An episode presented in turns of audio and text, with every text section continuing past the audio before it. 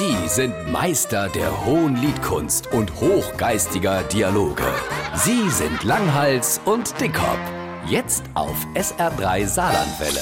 Es sind ja jetzt Originalaufnahmen aus dem Kindergarten aufgetaucht, in denen der Wladimir Putin in der 50er Jahre in Leningrad gang ist. Und diese erschreckenden Tondokumente zeigen auch ziemlich eindeutig, wie es dazu kommen konnte, dass der so ist, wie er ist.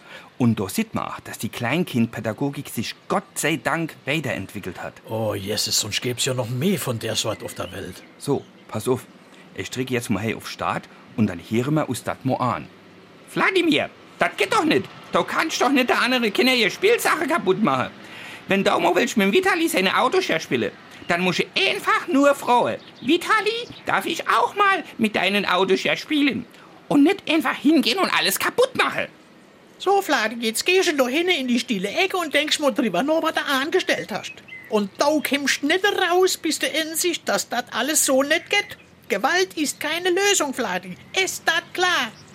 Alter, die stille Ecke, das ist doch die Lösung. Hä? Wie? Ey, die solle de Putin in die stille Ecke schicken. Und zwar in die von einem Straflager in Sibirien.